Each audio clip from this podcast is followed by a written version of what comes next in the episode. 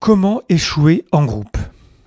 Dans cet épisode, on va voir que nous les humains, lorsqu'on est en groupe, on a tendance à arrêter de penser ou arrêter de partager notre avis, ce qui fait qu'on prend des décisions de groupe pas toujours cohérentes, pas toujours les meilleures, et qu'on se retrouve, parfois, malheureusement, face à des catastrophes. Le podcast Agile, épisode 251. N'hésite pas à t'abonner pour ne pas rater les prochains à me partager des retours directement dans mon serveur Discord. On se retrouve prochainement sur Twitch. Je te mets plein de liens dans la description de l'épisode à cet effet. Je continue cette petite série sur les biais cognitifs. On a vu dans l'épisode de la semaine passée le biais du survivant. Et dans cet épisode-ci, je m'attaque à, un biais qui, est très important pour euh, toutes nos équipes euh, agiles. Parce que dans l'agilité, on, comprend qu'on a besoin des uns, des unes et des autres, qu'on a besoin d'utiliser tous les cerveaux disponibles pour arriver à trouver de meilleures solutions. Et le problème qu'on a, c'est que, d'après donc ce biais dit du groupthink euh, en anglais, ou de la non-pensée de groupe, J'aime bien aussi les définitions que sont les suivantes et que je retrouve dans mes notes. Euh, le biais du pseudo-consensus, du consensus fin et non transparent, du faux consensus caché, bref, dès l'instant où finalement on, est d'accord. On, on, va avec la décision du groupe alors qu'en fait on avait peut-être une meilleure idée ou qu'on avait une objection, mais bon, voilà, on n'a pas pu l'exprimer ou on a peur ou pour tout un tas de raisons on ne l'a pas dit ou ça n'a pas été dit, et du coup on se retrouve avec des décisions qui ne sont pas idéales. Ce biais est très puissant parce que il s'appuie sur notre besoin d'harmonie, de conformité, de cohésion. Donc c'est vraiment très profond dans la nature humaine de s'effacer quelque part euh, lorsqu'on est dans un groupe. Et c'est un très très gros problème en vrai. Pas que pour les équipes agiles, mais c'est vraiment quelque chose qui, qui, qui c'est un voilà, une grosse faille humaine. Je me demande même si c'est pas la, plus grande. Après, on n'en manque pas évidemment. Mais bref, ce biais a été découvert dans les années 70 par un chercheur en psychologie américain qui s'appelle Irving Janis et décrit ce biais comme un mode de pensée dont les gens usent lorsqu'ils sont profondément impliqués dans un groupe uni, quand le désir d'unanimité des membres outrepasse leur motivation à concevoir d'autres solutions de façon réaliste. Dit autrement, c'est lorsque les dynamiques sociales vont à l'encontre des meilleurs résultats. Donc voilà, l'humain est un animal social, du coup il a envie de préserver euh, la paix civile, il n'a pas envie d'aller dans un conflit, donc du coup il, se tait et du coup on prend des décisions qui sont pas super. Et on continue comme ça, il n'y a personne qui dit vraiment la vérité. Et puis à la fin on se foire euh, complètement. C'est le troupeau qui se jette dans le vide, un autre exemple, c'est toutes les personnes, moi y compris, qui ne concevaient pas que Donald Trump puisse gagner la présidentielle américaine de 2016. En fait, là, on était dans, une espèce de groupthink euh, mondial. Ça restait une possibilité, évidemment, et qu'on soit d'accord ou pas avec la politique de Donald Trump, hein, ça n'a rien à voir. Mais pour autant, euh, toute la communication, c'est pas que les médias, c'était les personnes euh, elles-mêmes, comme je dis, moi y compris. C'était plus difficile à concevoir et du coup, c'était une option qui avait été même parfois même mise de côté avant même l'élection. Pour revenir à nos équipes, c'est par exemple une rétro ou un workshop ou, un meeting euh, qui n'est pas préparé et qui n'est pas facilité. Où on laisse la place peut-être aux personnes qui ont les voix les plus fortes, peut-être aux personnes qui ont les plus gros salaires. On laisse la place au, copinage, on laisse la place aux influences naturelles que les humains ont entre eux. Et du coup, on se retrouve avec des solutions, avec des idées qui sont pas, pas folles folles parfois les solutions amenées par euh, les personnes qui ont les plus grosses voix, etc., peuvent être très bien. Hein. Mais je suis prêt à parier que si vraiment on écoutait tout le monde, si on respectait tout le monde, si on faisait en sorte que tout le monde puisse s'exprimer, on arriverait à de meilleures solutions. En tout cas, c'est un des postulats de départ de l'agilité dans le manifeste. Un autre exemple de la non-pensée de groupe, c'est une équipe où tout le monde est toujours d'accord et où tout va bien tout le temps, alors qu'elle ne délivre rien ou pas grand-chose. Ça, j'en ai vu euh, un certain nombre. En vrai. Et quand je vais poser mes questions, d'essayer de comprendre un petit peu ce qui se passe dans l'équipe, euh, tout va bien, quoi. Il n'y a pas de voix dissidente. Et tout le monde est d'accord. Et il n'y a pas de conflit.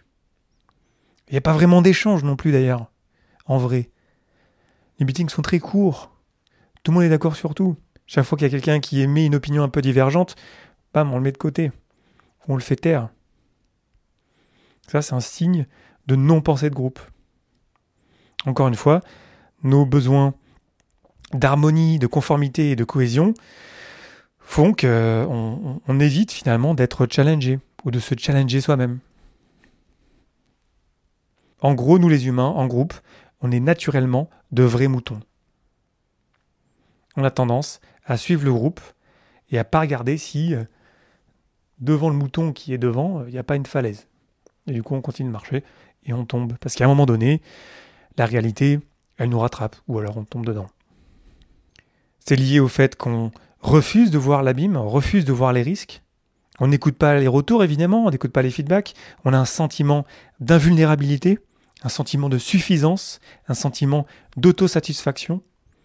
On a tendance à refuser toute information extérieure. Donc c'est dur, hein? Et peut-être que quand je te le dis, euh, ça résonne dans ta tête. Tu penses à des équipes, à des organisations. Moi, j'en ai un certain nombre dans la tête qui, me viennent. Et euh, c'est juste, voilà, c'est un, un, réflexe humain. Et nous, agilistes, il faut qu'on soit conscient de ça, parce qu'on a besoin d'équipes avec des personnes qui travaillent ensemble. Et si on n'est pas conscient de ça, alors peut-être qu'on va oublier de faire les efforts nécessaires pour être sûr que chacun et chacune puisse s'exprimer. Je te passe très vite les huit symptômes de la non-pensée de groupe. Moi, je préfère l'appeler non-pensée de groupe parce que en français, groupthink, c'est souvent traduit comme pensée de groupe, mais en fait, le groupe ne pense pas vraiment, en fait. C'est la non-pensée de groupe. Je préfère cette définition-là. Donc, les huit symptômes de la non-pensée de groupe sont les suivants.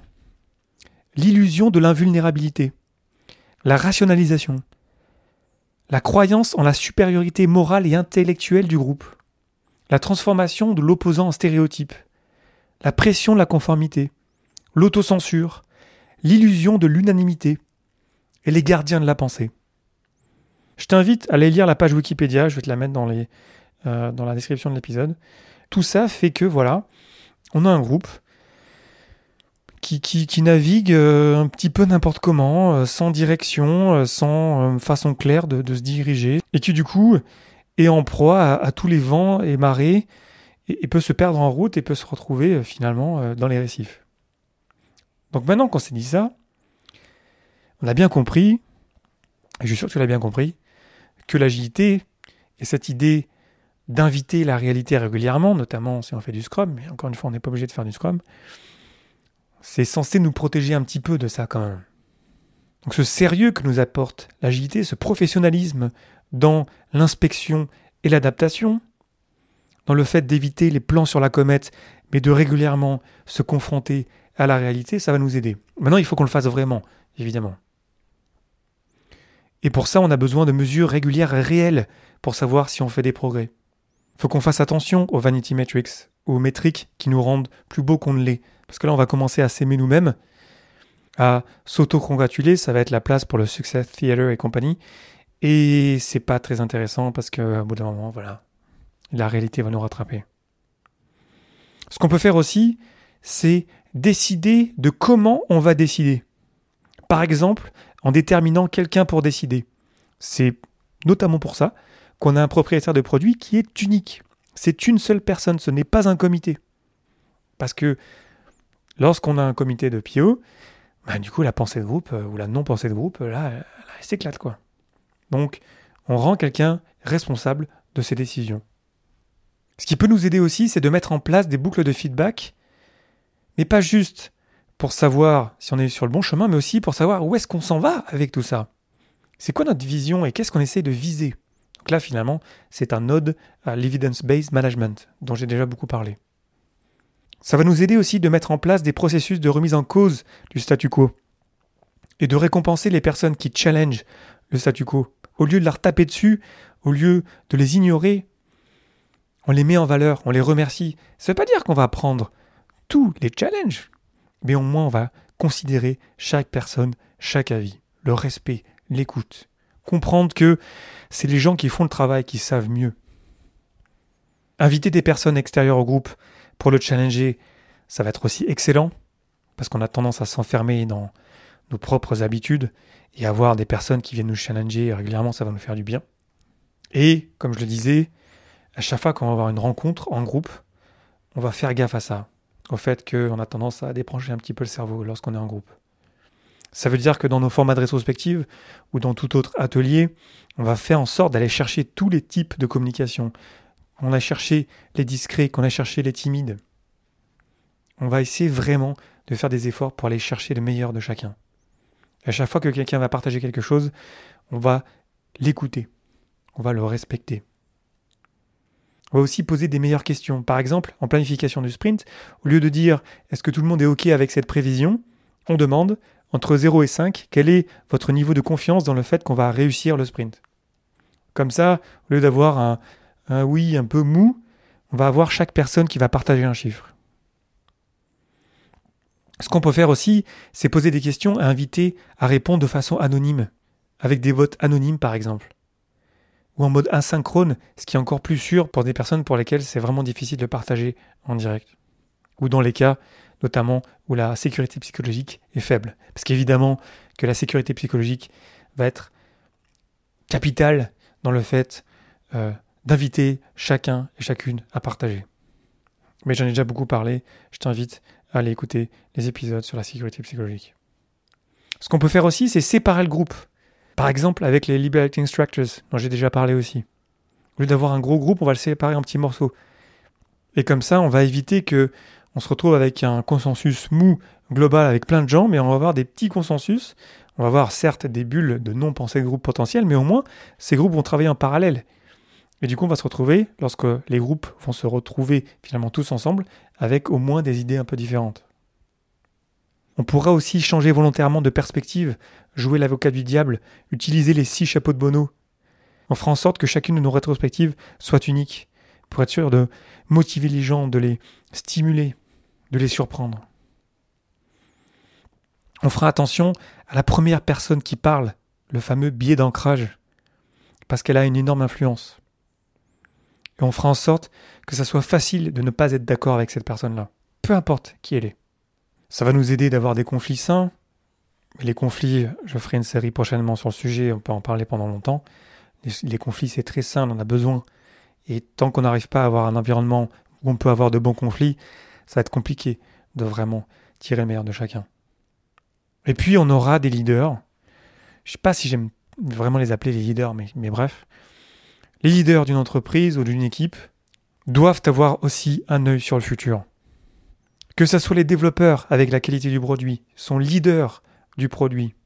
Que ce soit le propriétaire de produit qui est leader de la vision produit, de la satisfaction des utilisateurs. Que ce soit le Scrum Master qui est leader de l'équilibre de l'équipe, de sa bonne santé. Que ce soit leur manager, que ce soit le leader d'une entreprise, qui doivent avoir aussi un œil sur le futur. Parce que c'est bien beau peut-être qu'en tant qu'équipe, aujourd'hui, on arrive à faire des trucs, on a plus ou moins de succès, mettons qu'on en ait plus qu'ailleurs. Après, qu'est-ce que ça veut dire de comparer à l'extérieur, mais bref. Mettons qu'on soit dans une équipe qui fonctionne bien, on a des succès. Ça ne veut pas dire que demain ça va continuer. Donc cette humilité de se dire que c'est génial ce qu'on est arrivé à faire jusqu'à aujourd'hui. Maintenant, comment on va faire pour rester aussi bon et être encore même meilleur dans le futur? Au lieu juste de s'auto-congratuler continuellement, de se taper dans le dos continuellement et de pas se rendre compte en fait finalement qu'on est en train de reculer, qu'on est en train de moins bien travailler, qu'on est en train de perdre du terrain par rapport à nos valeurs, par rapport à nos manières de faire, pour se retrouver finalement derrière la concurrence à un moment donné. Donc ça, j'y tiens particulièrement parce que je vois trop d'équipes, trop d'organisations qui sont concentrées exclusivement sur le présent. Il n'y a personne pour regarder devant. Souvent, il n'y a pas grand monde qui s'intéresse si on va être encore bon dans le futur, si jamais on a été bon à un moment donné. Après, bon, qu'est-ce que ça veut dire? On est trop, parfois, à mon sens, concentré sur le présent et on, oublie finalement de se dire que qu'est-ce qu'on veut devenir dans le futur et qu'est-ce qu'il va falloir qu'on fasse pour être encore meilleur dans le futur. J'ai l'impression que c'est un bon antidote au groupthink parce que c'est pas parce qu'on a un succès aujourd'hui qu'on va se contenter de ça. Donc, instaurer cet état d'esprit de c'est pas que c'est jamais assez, c'est pas une question d'avoir plus, c'est qu'on soit jamais finalement satisfait de ce qu'on a pour éviter finalement l'autosuffisance Le fait de se dire que c'est bon, t'inquiète, on est bon. Hein. Vas-y, maintenant on va pas faire les efforts, on va perdre des bonnes habitudes de travail, on va arrêter de vraiment bien collaborer, on va juste se concentrer sur telle ou telle personne au lieu de s'appuyer sur l'intelligence collective. Donc il y a beaucoup de choses, hein, je pourrais encore euh, tirer le fil pendant pas mal de temps. Mais les points clés, c'est de prendre le temps de bien penser ensemble, de réfléchir ensemble de manière structurée. C'est ce que je disais sur les rétros, sur les meetings. S'il n'y a pas de facilitateur, s'il n'y a pas d'objectif, déjà ça part mal. Hein. Ce qui ne veut pas dire que lorsqu'on a un objectif et un facilitateur, on va forcément éviter le groupthink. Mais au moins, on va avoir des chances de diminuer un petit peu. Un autre point clé, c'est de mettre en place des systèmes de contrôle qui se basent sur la vraie intelligence collective. Scrum en est un, normalement, si on le fait bien. Maintenant aussi, on peut faire du très mauvais Scrum, et du coup, finalement, les systèmes de contrôle ne marchent pas. Un autre point clé, c'est clarifier la gouvernance. Comment décide-t-on? Qui va décider? Pour venir sur l'exemple du PO.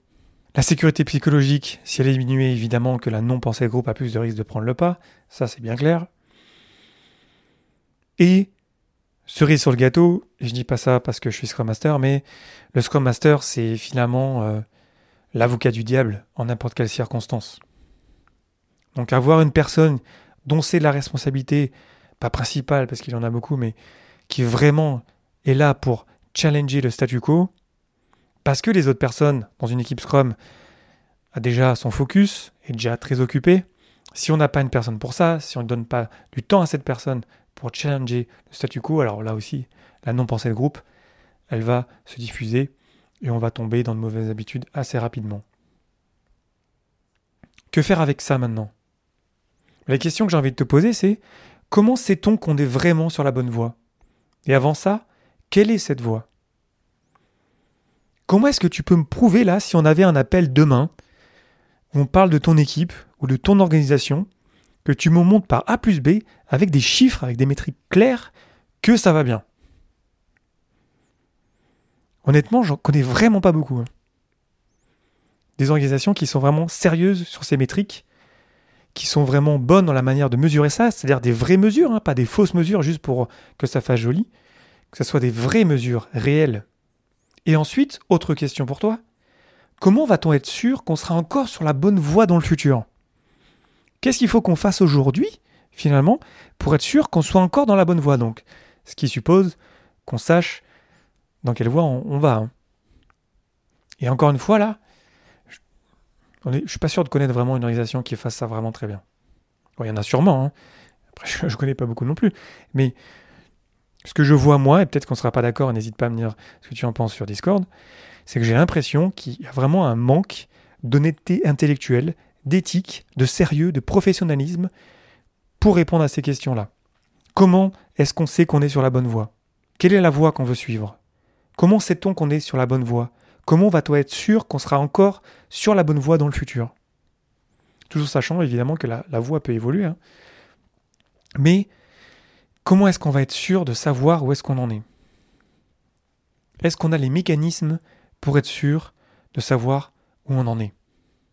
Est-ce que ces mécanismes marchent bien, régulièrement?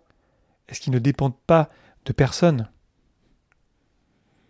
Là réside, à mon sens, une des clés pour arriver à lutter contre la non-pensée de groupe. Ce sont des grandes questions, il y a beaucoup de travail à faire derrière pour arriver à, ce niveau de professionnalisme. C'est possible, on peut y arriver. C'est pas non plus euh, quelque chose euh, d'impossible à faire, mais ça prend vraiment une prise de conscience, une humilité à laquelle je reviens souvent, pour se rendre compte que, voilà, les humains, nous, on est comme ça. On a tendance à oublier de penser, à de se laisser aller dans le groupe, et malheureusement, ça peut rapidement se retourner contre nous. J'espère que cet épisode t'aura intéressé. Il y a beaucoup de choses à dire sur le groupe Think, c'est difficile de faire un résumé comme ça dans un épisode. N'hésite pas à me dire ce que tu en penses, n'hésite pas aussi à me laisser plein d'étoiles dans ton application de podcast préférée. Je te remercie infiniment pour ton attention et tes réactions. C'était Léo Daven pour le podcast Agile et je te souhaite une excellente journée et une excellente soirée.